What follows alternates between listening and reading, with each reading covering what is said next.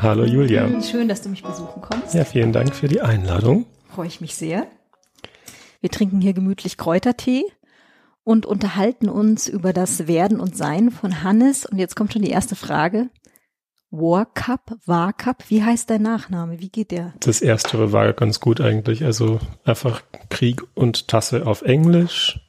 Also War Cup. Also tatsächlich Kriegstasse. Ja, also es ist nicht die Etymologie, aber so kann man es zumindest äh, den Leuten beibringen. Aber du benutzt den Namen auch ab und zu als Kriegstasse, ne? In meiner E-Mail ansonsten eigentlich nicht. Es ist auch eine E-Mail, die vor ungefähr zwölf Jahren wahrscheinlich entstanden ist. Und da hatte ich noch ein geringeres Bedürfnis, seriös zu wirken. Und bis heute ist das Bedürfnis anscheinend nicht groß genug geworden. Deswegen bleibt es bei der Kriegstasse in der E-Mail. Das ist toll alle Bewerbungsratgeber sagen ja immer, man soll sich eine E-Mail-Adresse Genau, sorgen, das- die ja. nur den eigenen Namen verrät und seriös ist. Ich find's schön. Ähm, du hast mir einen Lebenslauf geschickt, was ich immer toll finde, einfach um so ein bisschen eine Vorstellung zu haben, mit wem ich spreche. Und ich war ganz irritiert, weil du so viele Sachen eigentlich gleichzeitig machst. Ich halte mal fest. Du arbeitest nach wie vor für die evangelische Bahnhofsmission? Das aber eher selten. Ich mache dann mal eine Schicht, ähm, habe es früher hauptamtlich gemacht und jetzt ist es einfach ein sehr schönes äh, Arbeitsfeld. Ich mag die Leute dort sehr gerne, also vor allem die KollegInnen, aber das Klientel ist auch ganz spannend vor allem und deswegen tauche ich dann auch gelegentlich auf. Gerade jetzt habe ich ein bisschen mehr Zeit und mache den einen oder anderen Dienst. Und ja, das ist tatsächlich noch was, was ich noch ein bisschen fortführen möchte. Und dann steht da aber auch noch Diversity, Lesbisch, Schwules und Transjugendzentrum München und auch das Sub. Alles eigentlich gerade so ein bisschen parallel. Wie machst du das? Naja, die, ähm, das Diversity Jugendzentrum, das ist einfach eine halbe Stelle. Das ist gerade mein Hauptjob. Da mache ich Beratung für Jugendliche und junge Erwachsene, die eben lesbisch, schwul oder trans sind und für deren Angehörige und für Fachstellen. Also wir gehen dann auch an andere Einrichtungen, Schulen zum Beispiel, wenn die sagen, hm, wir haben hier einen Transjungen in der Klasse und das ist irgendwie schwierig, weil die anderen Kinder das nicht so ganz verstehen und die Lehrkräfte überfordert sind und sich damit nicht auskennen, dann gehen wir da hin und sprechen mit den anderen ähm, Menschen dort, also vor allem eben mit den Fachleuten vor Ort darüber, wie man da einen sicheren Ort gestalten kann und auch in in Absprache mit der Person, um die es geht, das so gestalten kann, dass es äh, ja für alle möglichst gut ist. Das ist also gerade mein eigentlicher Job. Im Sub hatte ich jetzt bis gestern ähm, noch ein paar Stunden, ähm, da war ich vorher Vollzeit angestellt, habe die äh, Beratung von geflüchteten schwulen Männern gemacht und die Ehrenamtskoordination eines Mentorenprojekts, wo sich also ähm, ungefähr 30 Männer ehrenamtlich darum kümmern, dass äh, in München neu ankommende geflüchtete schwule Männer eben einen möglichst, naja, einfachen kann man gar nicht sagen, aber einen weniger grauenvollen Einstieg haben, als sie es sonst hätten und ihnen bei so Dingen wie ähm, Alltagsbewältigung, Anhörungsvorbereitung und so weiter helfen. Da habe ich jetzt also noch einen ganz kleinen Vertrag gehabt, um äh, nach meiner, nach meinem, dem Ende meines Arbeitsvertrags, ähm, wo ich da eben Vollzeit war, noch weiter ein paar Dinge zu machen, einfach mitzuhelfen, ein paar Stellungnahmen noch zu schreiben für die Gerichtsverfahren zum Beispiel oder ähm, noch einfach die neuen Kollegen einzuarbeiten. Jetzt bleiben wir doch ganz kurz äh, gleich beim Sub. Ähm, ich sage nochmal, das ist das Schwule Kommunikations- und Kulturzentrum in München. Es hören uns ja auch Menschen äh, außerhalb vielleicht und hoffentlich auch von München hinaus. Jetzt hast du schon ein bisschen gesagt, das ist eigentlich eine Beratungsstelle gewesen oder ist nach wie vor für junge Geflüchtete. Was ist denn so das Ziel dieser Beratungsstelle? Es ist erstmal eine Beratungsstelle für schwule und bisexuelle Männer allgemein. Und ähm, nachdem einfach immer mehr geflüchtete schwule Männer aufgetaucht waren äh, im Subzentrum, das also auch andere Zwecke noch verfolgt als nur Beratung.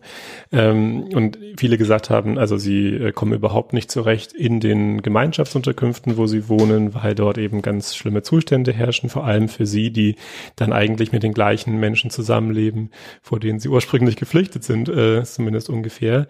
Ähm, Und gleichzeitig auch gab es das Problem, dass das Bundesamt für Migration und Flüchtlinge viele der Anträge, der Asylanträge von den geflüchteten Männern abgelehnt hat. Das gleiche gilt aber auch genauso für lesbische geflüchtete Frauen, ähm, dass also ja ähm, ohne erkennbaren Grund eigentlich ähm, diese, dieses Ersuchen um Schutz abgelehnt wurde. Und das eigentlich entspricht es nicht der Rechtslage, ja. Also das äh, hätte nicht passieren dürfen. Ähm, das liegt, denke ich, daran, dass das Bundesamt überfordert ist, viele Menschen eingestellt hat, die sich da in dem Bereich nicht auskennen, die auch nicht speziell auf die Belange von eben lesbischen, schwulen und transgeflüchteten, ähm, ja, die nicht dafür qualifiziert sind, sich damit zu beschäftigen. Und dann kommen da so Entscheidungen raus, die entweder einfach schlecht sind oder auch wirklich menschenverachtend. Ähm, das heißt, wir hatten dann einfach, also schon bevor ich da angefangen habe, hatte die Anzahl an Hilfesuchenden stark zugenommen. Deswegen wurde eine komplette volle Stelle von der Stadt dafür genehmigt, ähm, die zu den bestehenden fünf Stellen dazugeschaltet wurde im Sub.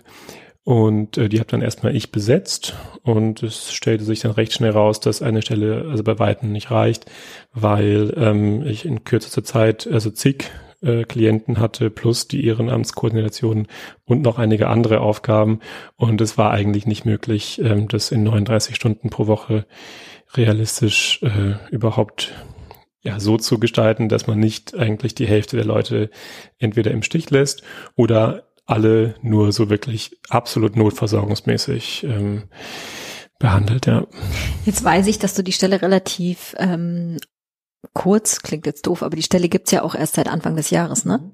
Ähm, was war denn so für dich vielleicht auch eine Situation, wo du sagst, damit hast du gar nicht gerechnet, weil du bist ja jetzt so total firm, was Beratung angeht an sich. Du hast ja schon sehr viel gemacht. Ja, ähm, das war auch mein Gedanke, als ich da angefangen habe. Ich hatte jetzt nicht das dringende Bedürfnis, Vollzeit zu arbeiten, fand aber die Stelle so interessant, dass ich das einfach machen wollte. Nachdem ich davor an hauptamtlichen Erfahrungen vorrangig einfach die Bahnhofsmission kannte, da war ich zweieinhalb Jahre auf einer Stelle für die Sozialberatung. Da habe ich eigentlich schon gedacht, ich habe so das meiste gesehen, was äh, mich vielleicht äh, ja umhauen könnte und ähm, da hat man ja wirklich mit ganz verschiedenen Leuten in sehr schwierigen Lebenslagen zu tun. Also ähm, viele Menschen, die psychotisch sind, viele mit sehr schweren Drogen- und Alkoholproblemen, eben sehr viel obdachlose Menschen und ähm, zum Teil eben auch große Schwierigkeiten bei der Verständigung, äh, weil eben viele Menschen, die da äh, zur Bahnhofsmission kommen, ähm, aus anderen Ländern kommen und versuchen hier neu Fuß zu fassen und es gelingt dann oft nicht so, auf, also nicht auf den ersten, nicht auf Anhieb und ähm, deswegen hatte ich da eigentlich schon recht viel Erfahrung gesammelt, ähm, sowohl was schwierige Beratungskonstellationen angeht, als auch was wirklich dramatische und auch vielleicht ähm, emotional mitnehmende Themen betrifft. Und habe deswegen mir eingebildet, ich wäre recht gut vorbereitet für die Stelle im Sub. Und da musste ich einfach feststellen, das ist äh, nicht der Fall. Selbst wenn das zeitlich zu schaffen gewesen wäre, ähm, diese ganzen Aufgaben zu erledigen, was es auch schon mal nicht war, muss ich sagen, dass es mich doch auch mehr betroffen gemacht hat, als ich dachte.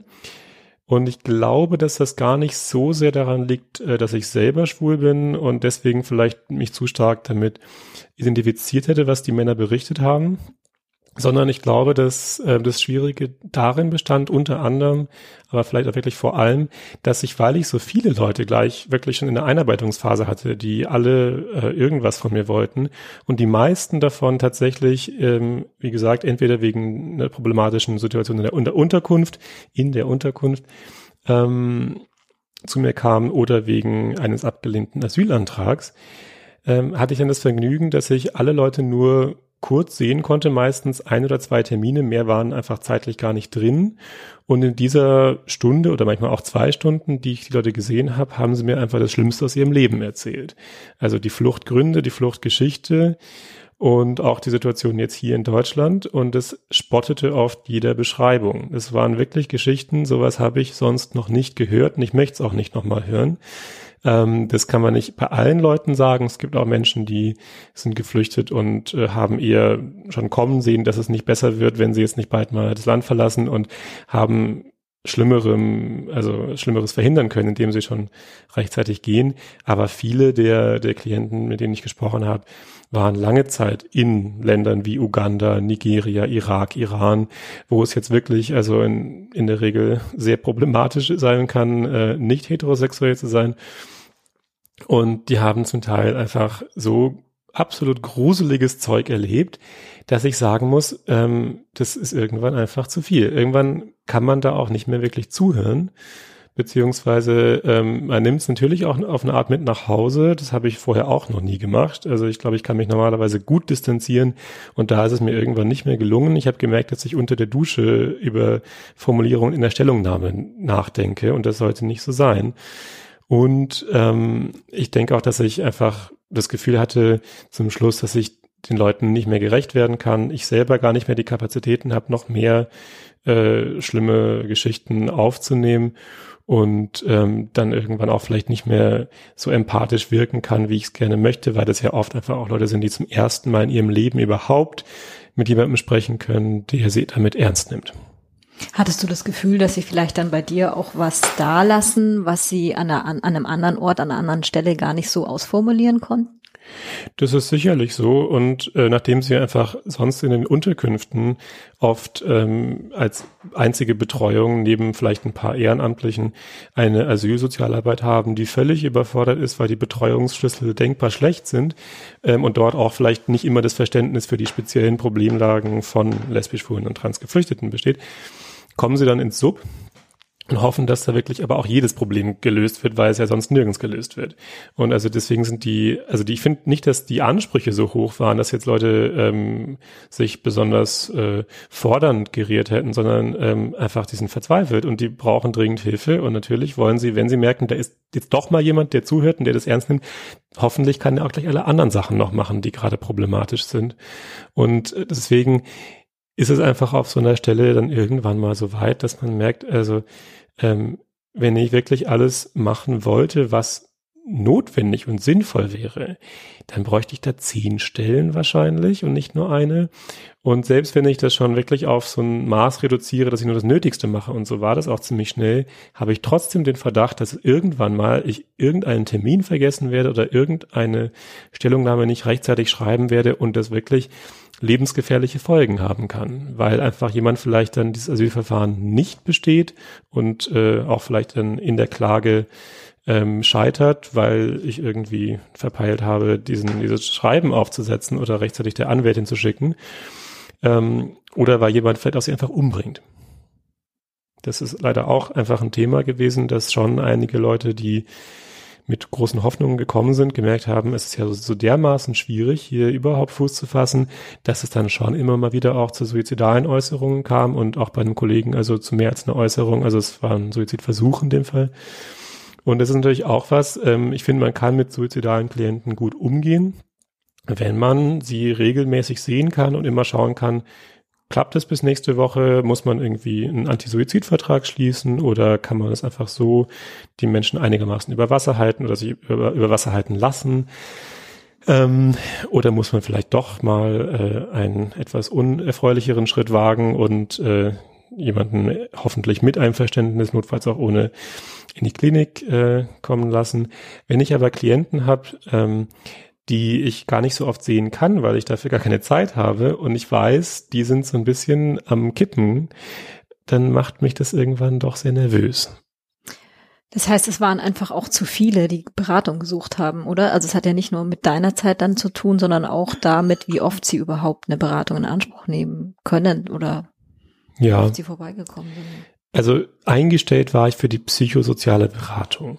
Das habe ich fast nicht gemacht, weil ich das nicht machen konnte. Also das war ähm, wäre schön gewesen und das ist auch das, was ich gerne mache. Ich habe letztlich ähm, viele Gespräche geführt, in denen ich kurz geklärt habe, geht es der Person gerade noch gut genug, muss ich irgendwelche größeren Schritte unternehmen und ansonsten eigentlich nur geschaut habe, dass ich möglichst viele Argumente sammle für eine Stellungnahme. Das ist keine Beratung, das ist halt wirklich ähm, Sachbearbeitung. Das und musst dafür, du vielleicht nochmal kurz ja. erklären. Das ist quasi im Verfahren des Asylverfahrens braucht man diese Stellungnahmen. Oder was für eine Funktion hat die genau? Es läuft meistens so, die Leute stellen einen Antrag auf Flüchtlingsschutz oder also auf Asyl. Es gibt verschiedene Arten von mhm. Schutz ähm, und Hauptsache, sie bekommen überhaupt einen Schutz. Äh, das versuchen sie mit diesem Antrag zu bezwecken, dass sie eben hier bleiben dürfen. Und dann wird im ersten Schritt geprüft, ob Deutschland zuständig ist oder ein anderes Land in der EU. Drittstaatsverfahren, äh, Drittland. Also na, das Stichwort heißt Dublin. Mhm. Ähm, da gehe ich jetzt nicht weiter drauf ein, weil das nicht so relevant ist für das, was ich gemacht habe. Aber kam auch gelegentlich vor, dass Leute dann gar nicht in Deutschland bleiben konnten, mhm. sondern eben in ein anderes EU-Land mussten. Dann, wenn geklärt ist, die Person kann erstmal in Deutschland bleiben, um dort ihr Asylverfahren wirklich ähm, zu durchlaufen, dann wird im zweiten Schritt eben eine Anhörung stattfinden. In dieser Anhörung werden die Fluchtgründe geklärt und es ist einfach ein Interview, äh, wo ähm, die Asylantragstellerinnen und Steller ähm, beschreiben müssen, warum sie geflüchtet sind ähm, und warum sie einfach auch nicht mehr zurückkehren können. Und oft ist es so, dass Leute zum Beispiel gar nicht sich trauen, sich über ihre Homosexualität zu äußern, weil sie nicht wissen, ob sie das überhaupt auch in Deutschland können, weil sie das nicht einschätzen können.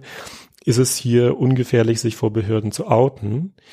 Zum anderen ähm, sind einfach die Arten, Dinge zu beschreiben und zu erklären, zu erzählen, manchmal auch kulturell bedingt unterschiedlich, wobei ich diese kulturelle Komponente gar nicht so hoch bewerten würde. Das kann sicherlich ähm, ein Punkt sein.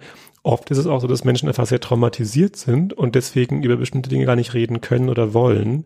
Und selbst wenn sie wissen, dass es ihnen einen Vorteil bringen würde, im Asylverfahren möglichst viel auszupacken, möglichst viele Details zu erzählen, was sie da Schlimmes erlebt haben, können sie es einfach nicht. Weil sie keine Sprachfähigkeit quasi haben. Weil sie entweder darüber gar nicht sprechen können, weil das wirklich blockiert ist, oder weil sie einfach merken, also das würde sie emotional zerreißen, mhm. nochmal da wirklich ähm, sich in die Situation von vor zwei Jahren hineinzuversetzen. Und deswegen laufen viele Anhörungen nicht so gut, wobei man auch sagen muss, äh, die laufen auch deswegen nicht so gut, weil die Interviews zum Teil einfach unfassbar schlecht geführt werden und wesentliche Fragen gar nicht erst gestellt werden.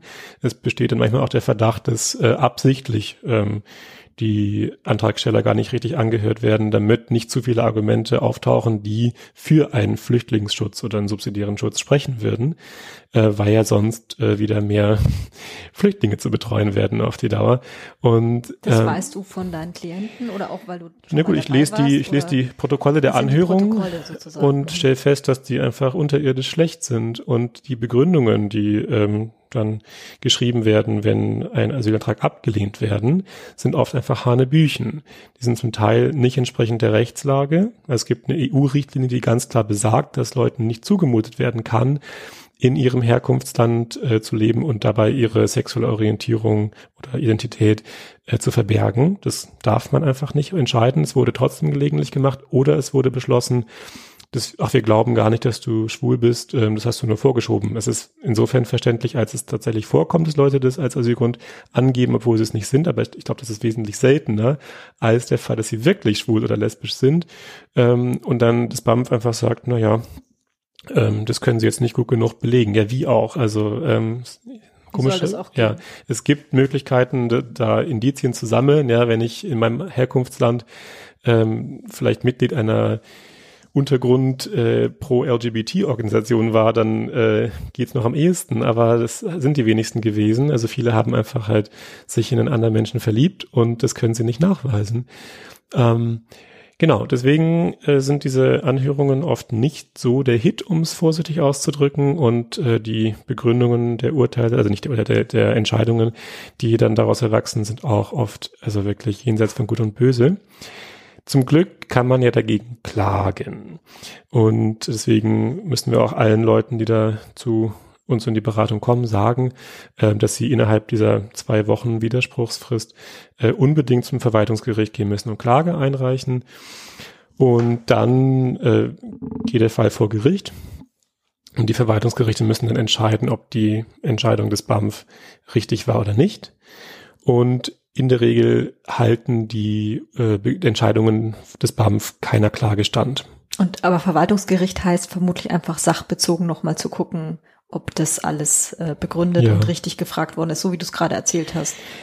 Ja, wie dann ganz im Detail ähm, diese ähm, Termine bei den Verwaltungsgerichten laufen, da ich war selber nie dabei. Ich hatte auch keine Zeit dafür, überhaupt einmal hinzuschauen. Ähm, aber zumindest merkt man, also die Ergebnisse sind oft positiv dann für die Klienten. Und das ist auch, natürlich auch sehr ärgerlich zu merken. Also es wäre eigentlich gar nicht nötig gewesen, wenn von vornherein in der Bundesbehörde richtige Arbeit gemacht worden wäre. Das kostet die Leute sehr viel Lebenszeit, in der sie nicht viel machen können, weil sie oft auch nicht arbeiten dürfen und einfach ziemlich verzweifelt auf diesen Bescheid warten, ähm, um dann festzustellen, dass sie abgelehnt werden und dann nochmal lange warten müssen, bis eben dieses Gerichtsurteil in, irgendwann mal, vielleicht in zwei Jahren, äh, gefällt wird, weil das ja ewig dauert, ähm, bis das mal durchgeht. Zumal die Verwaltungsgerichte einen großen Bearbeitungsstau haben, genau wegen dieser Fehlentscheidungen vom BAMF.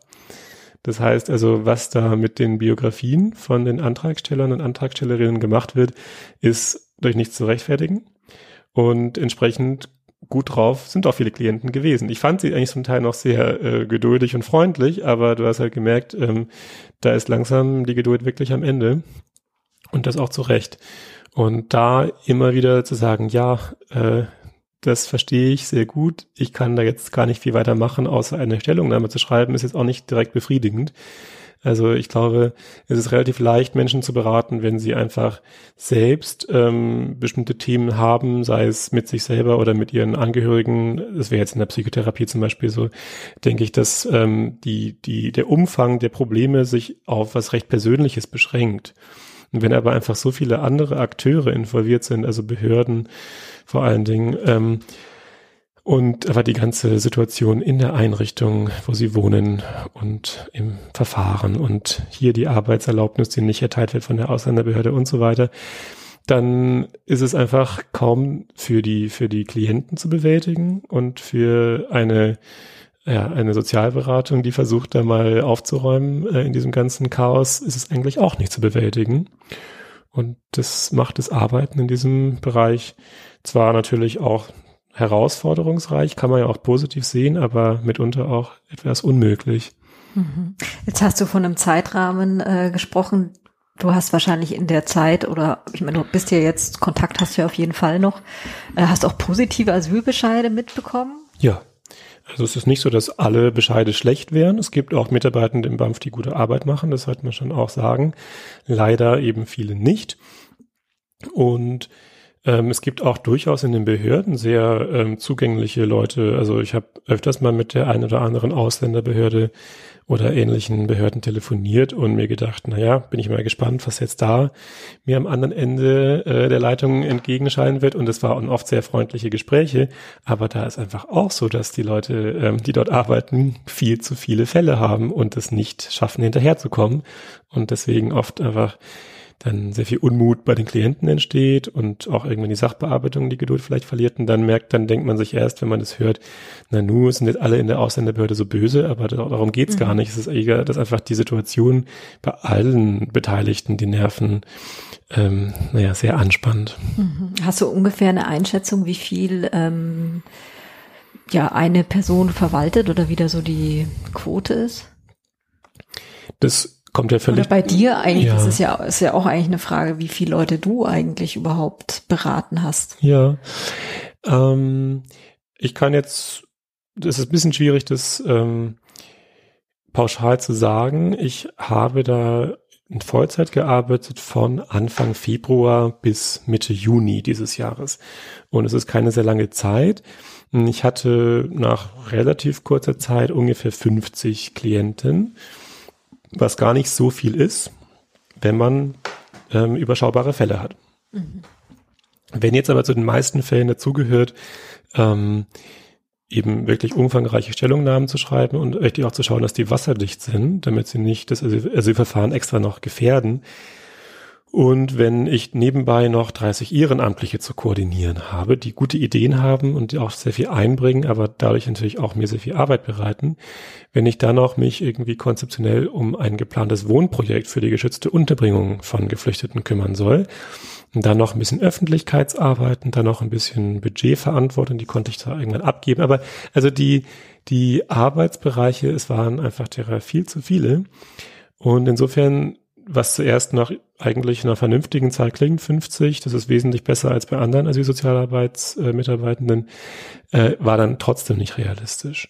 Und ähm, zumal eben auch ich viele Menschen dann auch indirekt ähm, zu betreuen hatte, indem eben die Mentoren aus diesem ehrenamtlichen Projekt äh, haben sich oft an mich gewandt mit Fragen, was soll ich mit diesem und jenem äh, Mentee äh, in meiner Patenschaft machen, der ähm, hat Schwierigkeiten mit irgendwelchen Mitbewohnern in der Unterkunft, der braucht einen Deutschkurs, der braucht dies, der braucht das. Also insofern indirekt habe ich mit wesentlich mehr Menschen Kontakt gehabt und es kamen einfach auch Anfragen aus Schweinfurt meinetwegen, ja, also ähm, deswegen kann ich jetzt nicht sagen, ich hatte nur 50 Menschen zu betreuen, da gehört noch mehr dazu. Ähm, aber das, also vielleicht gibt es auch eher so einen Eindruck davon, wie, wie komplex diese Arbeits, dieses Arbeitsfeld auch war. Speziell eben, weil das Sub ja einfach die einzige Stelle in ganz Bayern ist, die überhaupt für geflüchtete schwule Männer äh, ein Beratungsangebot hat. Es gibt zwar zum Beispiel in Nürnberg äh, ein Wohnprojekt für geflüchtete schwule Männer, aber ähm, an Beratung gibt's sonst eigentlich gar nichts. Sprich, je besser dein Job läuft, desto mehr kommen dann auch aus Bayern weit zu dir, ne? Spricht sich rum mhm. und ja, also man kann sich halt irgendwann nicht mehr so ganz mhm. gut retten vor Anfragen, also diverser Natur. Ähm, ja.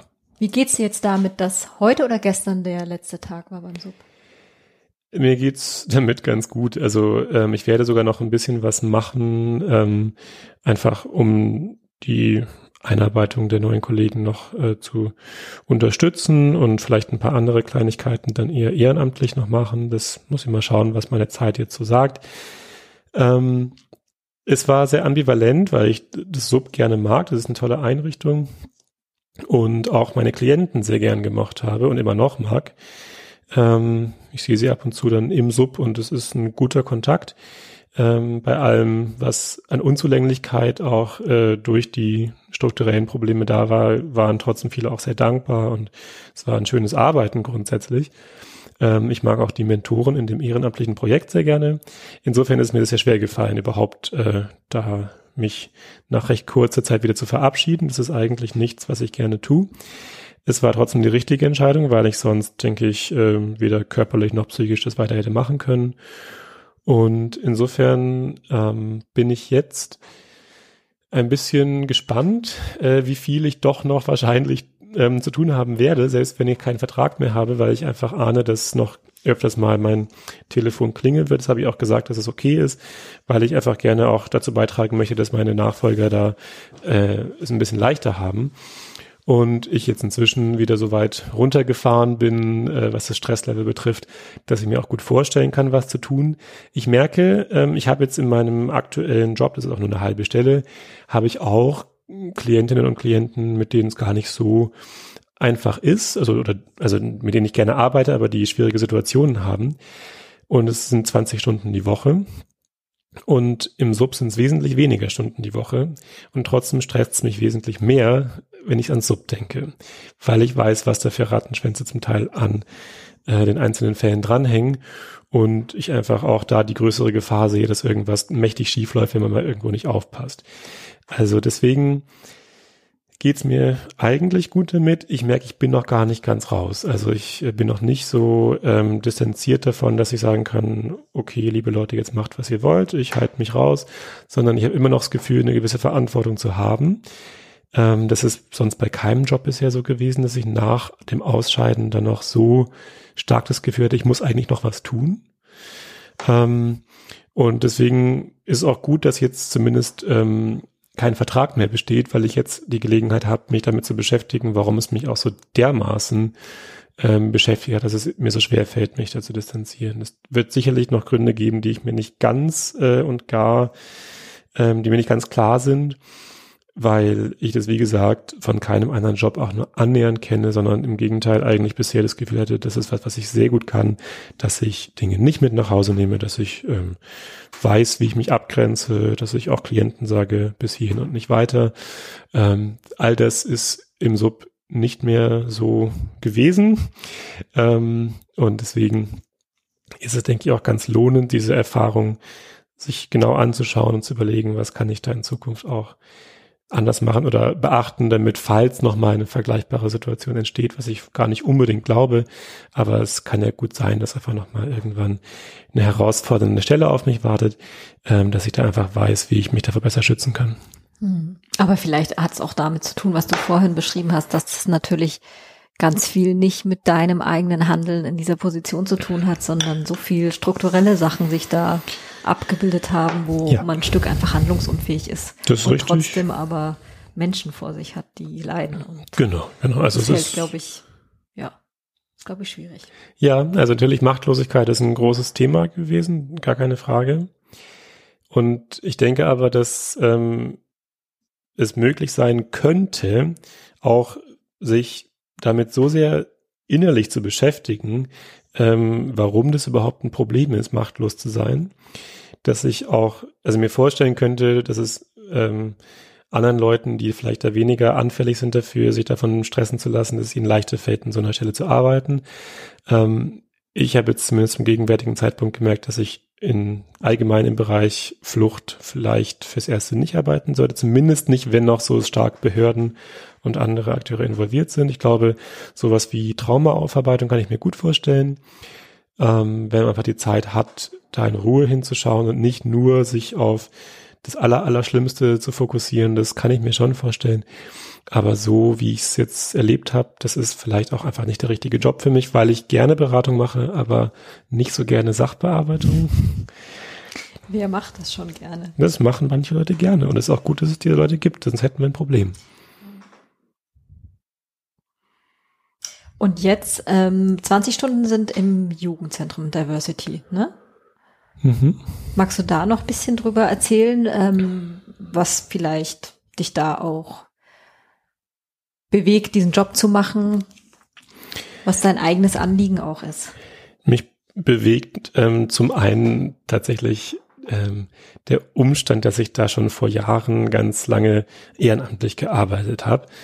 Ähm, ich habe Verschiedenes dort gemacht und vor allen Dingen habe ich ähm, über einige Jahre im Schulprojekt Diversity at School mitgearbeitet und es ist ein Projekt, da gehen junge Lesben und Schwule und Transmenschen in Schulen und andere Einrichtungen und erzählen in den Klassen was darüber, wie es ist, lesbisch, schwul oder trans zu sein und ähm, das machen sie eben vor allem mit den Schülerinnen und Schülern. Jetzt mache ich im Prinzip äh, auf hauptamtlicher Basis dasselbe für Fachkräfte. Ähm, teilweise zumindest ist es also ein Teil meines Jobs.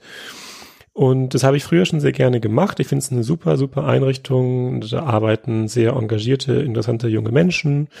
Und ähm, jetzt bin ich 28 und gerade über das Alter hinaus, in dem ich dann auch ehrenamtlich arbeiten kann. Deswegen hatte ich auch schon seit einer Weile nichts mehr dort gemacht, außer gelegentlich interne Schulungen für neue Gruppenleitungen anzubieten mit den Kolleginnen dort. Und habe dann einfach nur zufällig dran gedacht, dass ja eine halbe Stelle gerade vakant ist dort. Hab mich da mal erkundigt, ob die denn noch zu haben ist und dann hieß es ja. Und dann habe ich mir gedacht, gut, äh, bevor ich da in meiner vorigen Stelle ähm, vor die Hunde gehe, ähm, werde ich mir was anderes suchen und habe dann einfach äh, vorher nie dran gedacht, da hauptamtlich zu arbeiten, aber dann gemerkt, das ist jetzt gerade auch passend. Ich bin inzwischen in einem Alter, dass ich mich nicht mehr zu sehr mit der Zielgruppe identifiziere und kann damit deswegen gut vorstellen zu arbeiten und bin jetzt seit dreieinhalb Monaten dort und finde es wunderbar. Das sind nur zwei halbe Stellen. Ähm, meine Kollegin und ich, wir machen eben beide das gleiche Beratung für jugendliche Eltern und Fachstellen und es ist eine sehr erfreuliche Arbeit. Ähm, und ich denke, das mache ich jetzt noch eine Weile. Ich hatte eigentlich überlegt, schon dieses Jahr ähm, wieder ein Studium aufzunehmen und da auch vielleicht die Stadt dafür zu wechseln. Und jetzt hat es mir aber dort im Diversity Jugendzentrum so gut gefallen, dass ich das aufgeschoben habe. Was hättest du studieren wollen? Es gibt zum Beispiel in Hannover einen Master Psychotherapie. Und da ich Pädagoge bin und kein Psychologe, kann ich keine Psychotherapieausbildung für Erwachsene machen. Aber ich kann wahrscheinlich, wenn das Psychotherapeutengesetz sich nicht mal wieder ändert, ähm, eine Ausbildung zum Kinder- und Jugendlichen Psychotherapeuten mhm. machen. Und es gibt in Hannover die Möglichkeit, das Ganze in ein Studium integriert zu machen. Also es ist kombiniert Studium und Ausbildung. Und ich wäre dann eben, also ich hätte einen Master in Psychotherapie und diese Ausbildung. Und es ist ein bisschen, ähm, finde ich, attraktiver, als erst noch irgendeinen Master in Pädagogik zu machen, der mich vielleicht gar nicht so sehr interessiert. Und dann nochmal eine ähm, ziemlich lange Ausbildung an irgendeinem privaten Institut mhm. zu machen. Das ist auch natürlich sehr kostenintensiv. Das wäre es bei dem Master auch, aber vielleicht nicht ganz so sehr. Und außerdem habe ich vielleicht auch das Bedürfnis, mal wieder äh, in die Region zurückzukehren, aus der ich ursprünglich komme. Denn, äh, also ich komme aus Hildesheim ursprünglich, das liegt direkt bei Hannover. Und ähm, ja, ich weiß nicht ganz, woran es liegt, aber ab und zu zieht es mich in den Norden zurück, obwohl es hier in München auch sehr schön ist. Und deswegen überlege ich jetzt einfach dann zum kommenden Wintersemester, also 2018 dann erst, ähm, ja, mal diesen Schritt zu wagen. Kommt drauf an, wie sich bis dahin Dinge entwickeln. Das Jugendzentrum, die Arbeit dort ist auf jeden Fall ein guter Grund, hier zu bleiben. Muss es schon starke Argumente geben, dann das zu verlassen. Aber tatsächlich würde ich gerne später auch psychotherapeutisch arbeiten und muss dann mir mal überlegen, äh, wie ich dann den Weg dorthin beschreite, weil das ja doch recht aufwendig ist und mhm. dieser Master könnte eine gute Option sein. Mhm, das klingt gut. Ich würde trotzdem ganz kurz nochmal zum äh, Jugendzentrum zurückgehen. Du hast vorher gesagt, Diversity at School koordinierst du noch, ne? Das heißt die Fachkräfte vermutlich.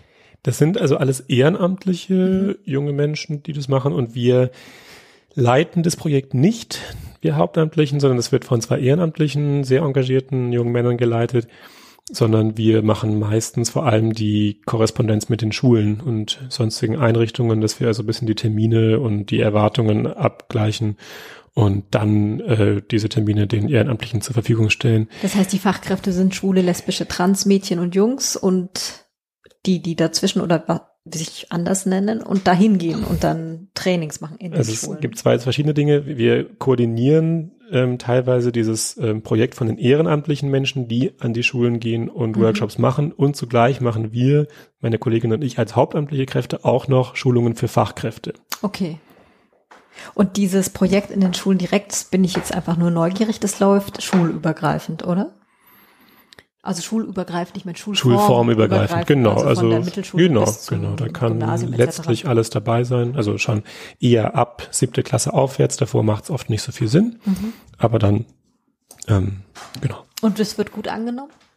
Ja, also da ich es ja selber einige Jahre gemacht habe, ähm, kann ich äh, so zusammenfassend sagen, ich habe das sehr positiv erlebt. Es gab vereinzelt mal Schulbesuche, die ein bisschen schwierig waren, natürlich ähm, kann es sein, dass äh, mal ein paar Jugendliche drin sitzen, die, die eher ähm, feindselig eingestellt sind, ähm, oft einfach bedingt durchs Elternhaus.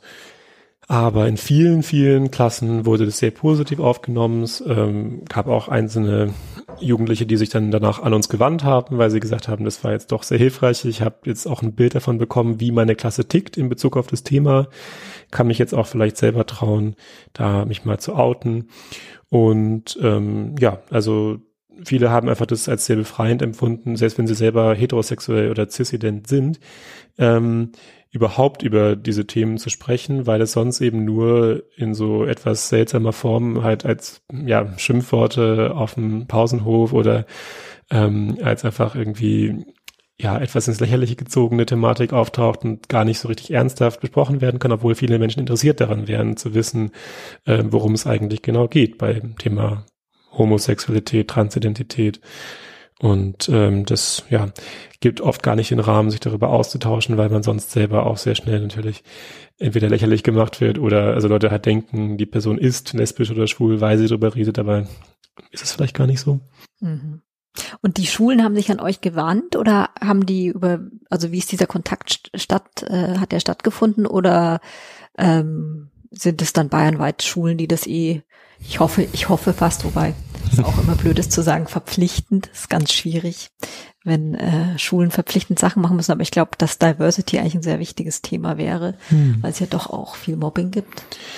Ja, ähm, also es wenden sich Lehrkräfte an uns, es wenden sich manchmal auch Schülerinnen und Schüler an uns. Mhm.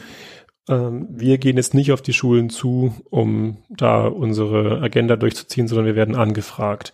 Und Tatsächlich gibt es Unterschiede, also zwischen der Landesregierung in Bayern und beispielsweise der Stadt München. Die Stadt München ist ja sehr aufgeschlossen und nimmt das Thema ernst, hat auch über das Pädagogische Institut ähm, durchaus sich recht viel schon da auch ähm, mit dem Thema beschäftigt und, und unterstützt uns und andere Projekte, die ähnliches machen. Und äh, auf Landesebene, denke ich, geht die Entwicklung sicherlich auch grob in die Richtung, aber manchmal fällt es einigen konservativen Kräften ein bisschen schwer, die Relevanz des Themas zu erkennen. Aber du bist grundsätzlich optimistisch, höre ich daraus. Ja, was das Thema ähm, Rechte lesbisch, schwule und Transmenschen in Deutschland angeht, bin ich optimistisch. Einfach, wenn ich die Entwicklung der letzten Jahrzehnte extrapoliere. Das ist natürlich eine Entwicklung, die sehr ähm, nach vorne gewandt ist. Und es gibt natürlich auch noch einige Schwierigkeiten, aber ich sehe keinen Grund, warum es jetzt äh, unmittelbar ähm, sich zurückentwickeln soll. Ich denke natürlich auch, dass mit dem Erstarken einer AfD man sieht, dass es noch Kräfte in dem Land gibt, die anderer Meinung sind.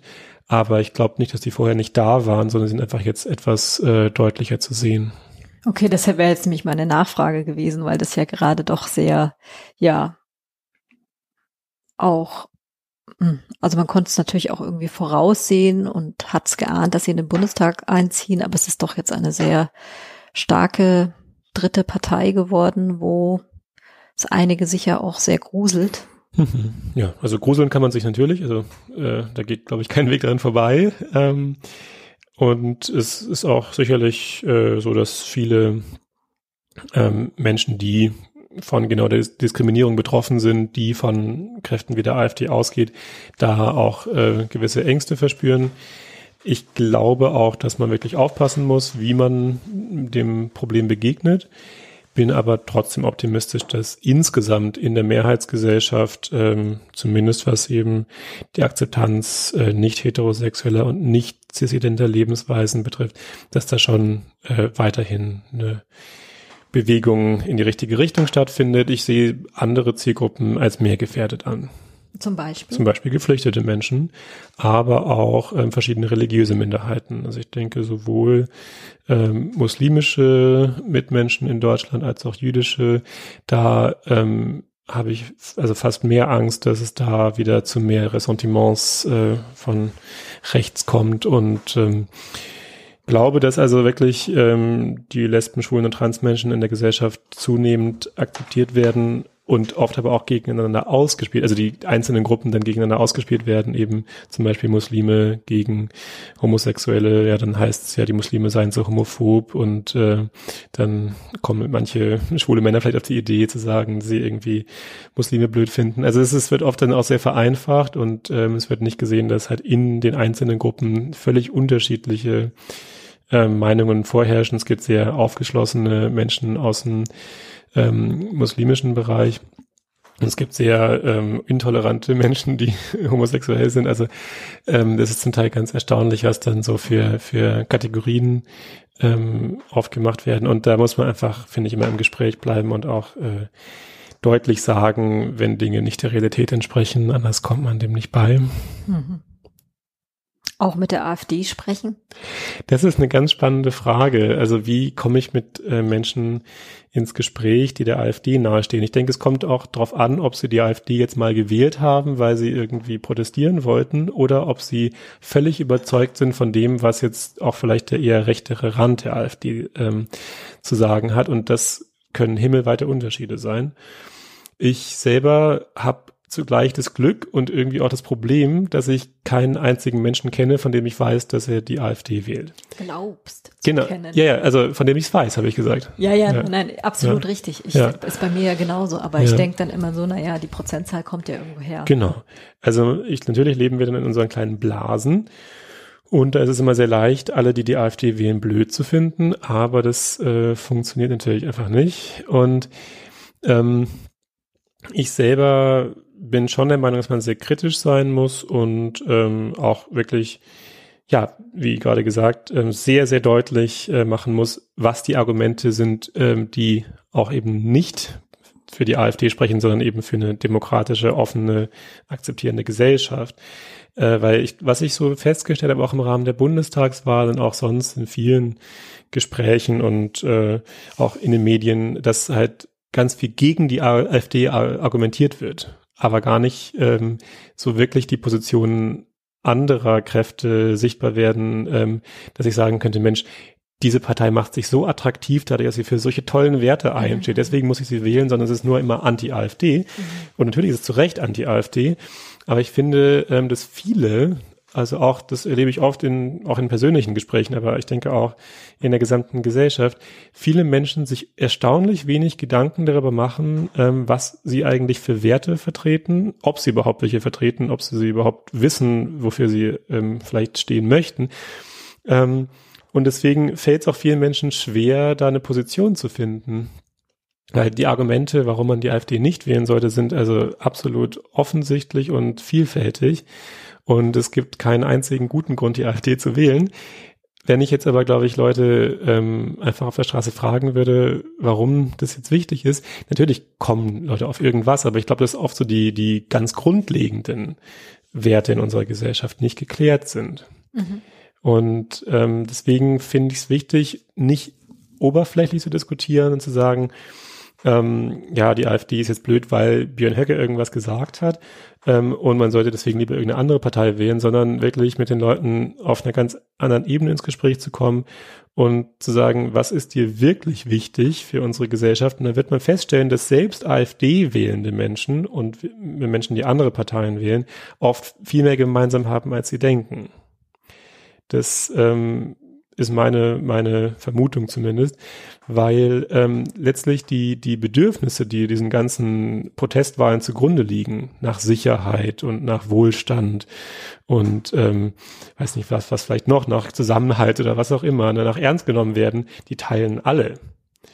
Und die Art, wie das dann auf dem Wahlzettel zum Ausdruck kommt, ist halt sehr unterschiedlich und leider halt auch in manchen Fällen ähm, basierend auf völlig falschen Annahmen und auf Missverständnissen, was die AfD tatsächlich macht, weil die AfD natürlich diese Bedürfnisse überhaupt nicht befriedigen kann und auch nicht will, sondern halt im Gegenteil ähm, ganz grässliche Dinge vorhat.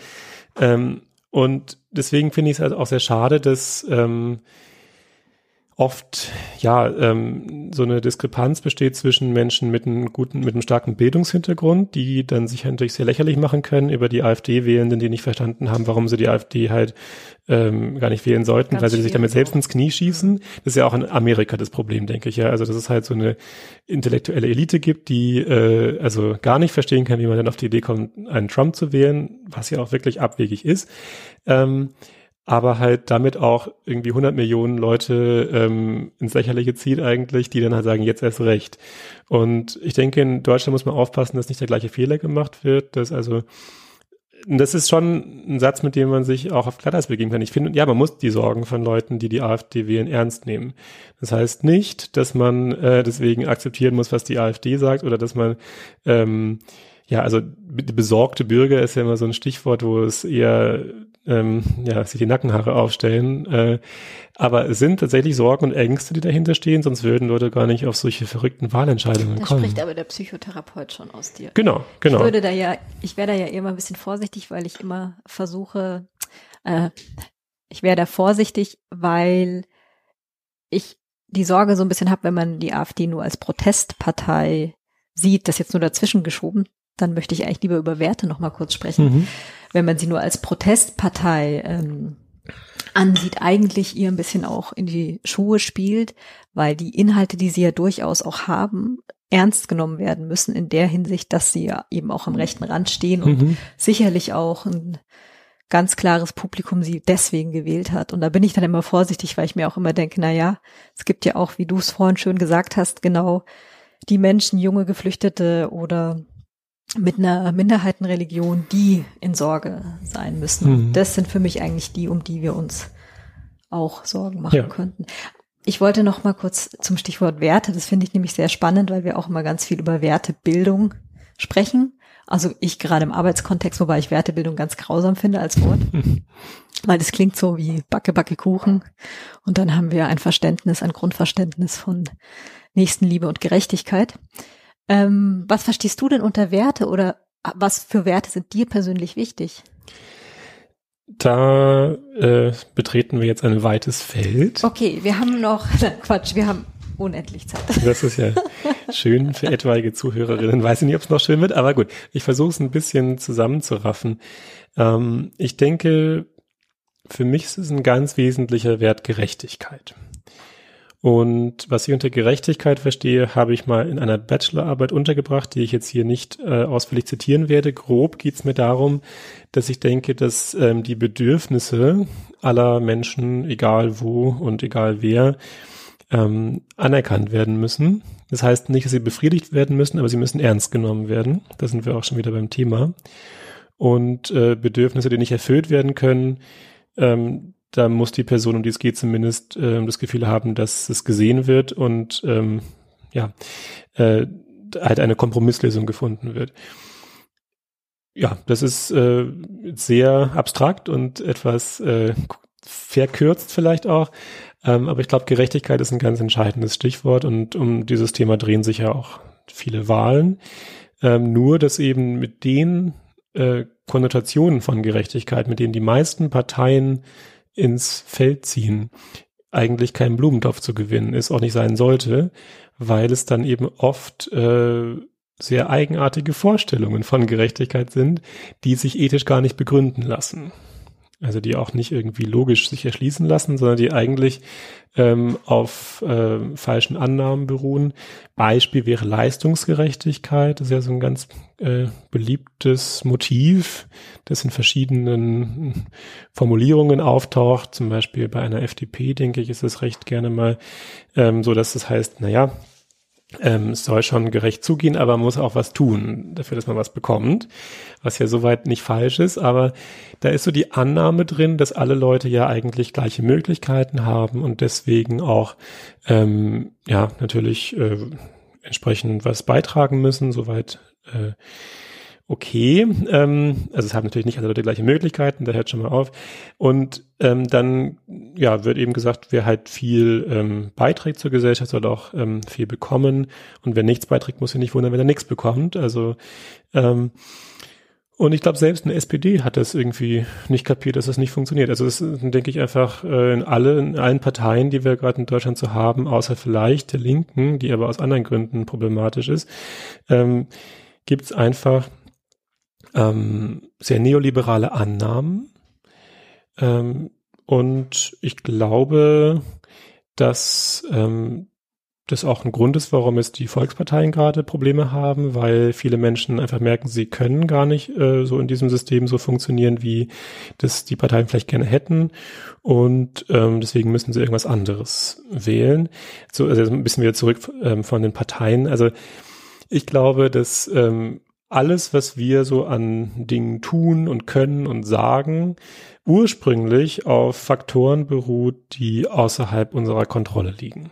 Also natürlich, ähm, dass ich jetzt gerade hier mit dir sitze, liegt auch daran, dass ich mich aufs Fahrrad geschwungen habe, aber dass ich überhaupt ein Fahrrad besitze und dass ich überhaupt Fahrrad fahren kann, liegt ursprünglich an Dingen, da kann ich nichts dafür. Ja, oder dass du so gebildet bist und ähm, an der Uni warst und viel genau, dich also beschäftigt hast. Schön, dass, so, schön dass du mich für so gebildet hast.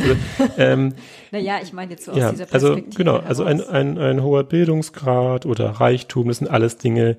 Ähm, natürlich kann man was dazu beigetragen haben. In einem großen Kausalgeflecht hat man vielleicht, da war mal ein notwendiger Bestandteil dieser, dieses Kausalgeflechts, aber ähm, die ursprünglichen Gründe sind halt einfach biologische Faktoren, soziale Faktoren, Umweltfaktoren und für die kann ich nichts und deswegen kann ich auch auch schlecht äh, dafür Lob oder Tadel, Belohnung oder Strafe verdienen. Das finde ich auch so einen ganz wesentlichen Punkt, weil ich denke, dass in unserer Gesellschaft ganz, ganz viele ähm, Institutionen davon ausgehen, dass man eben schon was Besseres oder Schlechteres verdienen kann. Definitiv, genau. ja. Das, ich würde sagen, das ist ein Paradigma der Zeit, ja. leider. Und vielleicht auch nicht nur der Zeit, ich glaube, das ist vielleicht sogar schon immer so gewesen.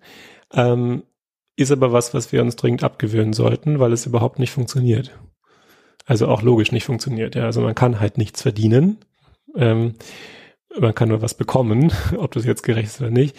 Und deswegen wäre ich also ähm, ganz dankbar, wenn unsere Gesellschaft sich in die Richtung entwickeln würde, dass Menschen unabhängig davon, was sie beitragen können, gleichermaßen ähm, mit bestimmten Gütern eben ausgestattet werden. Also sei es finanzielle ähm, wirtschaftliche Güter, sei das, ähm, das ist eine sehr wichtige Sache, ja, ähm, sei das aber auch irgendwie Partizipationsmöglichkeiten, sei das kulturelle Anerkennung.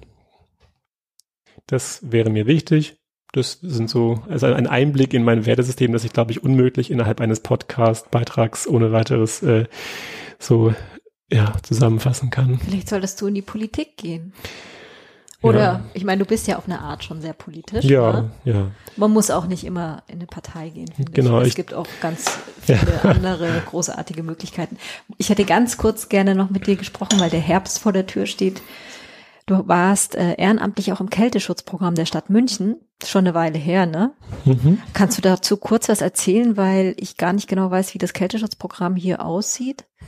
Ja, jetzt, ähm, wie das dieses Jahr ist, weiß ich auch nicht genau. Ähm, in den letzten Jahren war es so, dass die Stadt von November bis März in der Bayern-Kaserne ein, also ein Gebäude zur Verfügung gestellt hat für Menschen, die äh, keine Bleibe haben und auch nicht ähm, Ansprüche geltend machen können, von der Stadt untergebracht zu werden im Regelsystem der Wohnungslosenhilfe. Das betrifft also in der Regel vor allen Dingen ähm, Menschen aus anderen EU-Ländern, die noch nicht lange genug in Deutschland sind, um hier anspruchsberechtigt zu sein. Ähm, also viele Menschen aus Rumänien, Bulgarien waren es in den letzten Jahren. Es nimmt jetzt ein bisschen ab. Und die konnten in dieser Zeit dann in ja, Gemeinschaftszimmern unter relativ schlechten Bedingungen unterkommen. Und ähm, da habe ich äh, in einem der ersten Jahre, in dem das System so funktioniert hat, äh, ja, ähm, die Einweisungen zum Teil gemacht. Also habe die Menschen, die dann in die entsprechende Stelle kamen, ähm, eigentlich nur in Erstgesprächen ähm, darüber informiert, was sie da tun können und wo sie hin müssen und äh, wie sie da am besten mit der U-Bahn fahren. Das war eigentlich relativ äh, simpel. Das habe ich nur neben dem Studium gemacht. Ähm, gleichzeitig in der Bahnhofsmission geht es natürlich auch viel um äh, Hilfe für obdachlose und wohnungslose Menschen und da habe ich auch immer mal wieder mit diesem Kälteschutzprogramm zu tun gehabt, aber es ist kein ganz wesentlicher Bestandteil meiner Arbeitsbiografie. Mhm, mh. Nein, ich bin nur drüber gestolpert, weil es gibt doch auch diesen Kältebus. Ich weiß nicht, ob es den nur in Berlin gibt. Es gibt solche Angebote schon auch mal in München. Ich weiß nicht, wie es aktuell aussieht, ob die momentan äh, sowas haben. Also da bin ich jetzt auch zu sehr aus diesem Feld Obdachlosenhilfe raus. Was wünschst du dir für deine Zukunft? Jetzt aber. Äh, ähm, ja, ich habe ja schon gesagt, ich würde gern therapeutisch arbeiten, um das Berufliche mal abzudecken. Ähm, das glaube ich, also auch angesichts dessen, was ich momentan mache im Jugendzentrum, das ist auch oft eine Arbeit, die nah daran ist, therapeutisch zu sein. Da muss ich eher schauen, dass ich nicht zu sehr interveniere, weil ich dafür gar nicht qualifiziert bin. Aber es macht mir sehr Spaß. Ähm, und ich kann mir auch vorstellen, dass ich das ganz gut machen würde. Deswegen würde ich also gerne eine entsprechende Ausbildung machen und dann auch mal, ob jetzt in eigener Praxis möchte ich fast bezweifeln. Ich kann mir auch vorstellen, eher ähm, in der Lehre tätig zu sein und halt auch nebenbei zu therapieren. Also da ist noch offen, was ich da genau äh, machen wollen würde. Kann sich auch noch völlig anders entwickeln. Gleichzeitig ja, ich hatte jetzt gerade eben nicht das Gefühl, dass ich besonders gut in der Lage war, das in ein paar Sätzen zusammenzufassen, aber das Thema Gerechtigkeitstheorie, Anerkennungstheorie liegt mir sehr am Herzen. Ich könnte mir vorstellen, irgendwann mal das Ganze auch in eine größere Arbeit, zum Beispiel eine Dissertation unterzubringen, ähm, wenn sich dieser Rahmen irgendwie ergibt für mich. Das wäre mir ganz recht, weil ich glaube, dass es ein Thema ist, das äh, noch nicht ausreichend behandelt wurde und ich finde es einfach sehr interessant und habe das Gefühl, da auch was dazu zu sagen zu haben. Dann, ähm, was jetzt eher so vielleicht private Dinge angeht, ähm, da bin ich noch sehr offen und weiß nicht genau, was es später sein wird. Mir ist es, glaube ich, vor allem wichtig, mit vielen Menschen zusammenzuleben. Also ähm, das muss jetzt nicht unbedingt die klassische WG sein. Es muss auch nicht unbedingt äh, so die klassische Hippie-Kommune sein, aber doch irgendwie eine Gemeinschaft mit vielen Menschen, das wäre mir ganz recht. Weil ich einfach glaube, mir ist es wichtig, mit ähm, ja, also viel Austausch zu haben und auch möglichst noch zur nächsten Generation. Jetzt werde ich höchstwahrscheinlich nicht auf biologischem natürlichen Wege Kinder bekommen. Wer weiß, was sich noch tut, aber ich denke eher nicht. Ähm, ob ich jetzt selber Kinder, also leibliche Kinder haben muss, bin ich mir noch nicht sicher, aber ich glaube, es wäre schön, ähm, Kinder in an dem Ort zu haben, äh, an dem ich auch selber lebe. Erstens, weil ich glaube, dass äh, das Menschen gut tut, wenn sie in der Nähe von Kindern sind, ähm, weil sie sonst ganz merkwürdig werden mitunter. Und zweitens, weil ich auch das schön fände, wenn es denn so sein sollte, dass ich irgendwas weiterzugeben habe an die nächste Generation, dass da auch dann Menschen davon profitieren können. Ähm, und ja, also das klingt fast selbstherrlich, als ich meine. Also ist eher, ich, ich fände es schön, ähm, was weitergeben zu können. Und ähm, ja, deswegen, da bin ich noch sehr gespannt, wie sich das entwickeln wird, ob es denn die Möglichkeit geben wird. Ich denke, in irgendeiner Form wird sie geben, dass ich da ein Ort und einen Rahmen finde, an dem ich das dann so leben kann. Gerne auch mit äh, in irgendeiner Form romantischem Partner oder Partnerin. Ich tendiere eher zum Partner, aber möchte mich da jetzt auch nicht festlegen. Und ähm, ja, aber auf diese Person warte ich noch. Vielleicht ist es ja auch sogar mehr als eine Person, ähm, das weiß ich auch noch nicht, aber ähm, das ist gerade noch sowas, wo ich sagen muss, also ich habe keine Ahnung, was äh, in den nächsten Jahren passieren wird. Ja. Hannes, ich drücke die Daumen, in welche Richtungen auch immer. Und bedanke mich vor allem, dass du da bist, da warst. Und bedanke mich bei euch allen fürs Zuhören. Das war die sechste Folge. Gerne wieder einschalten oder downloaden und auch gerne bewerten, wenn ihr mögt. Ähm, ich freue mich. Tschüss. Dankeschön. Tschüss.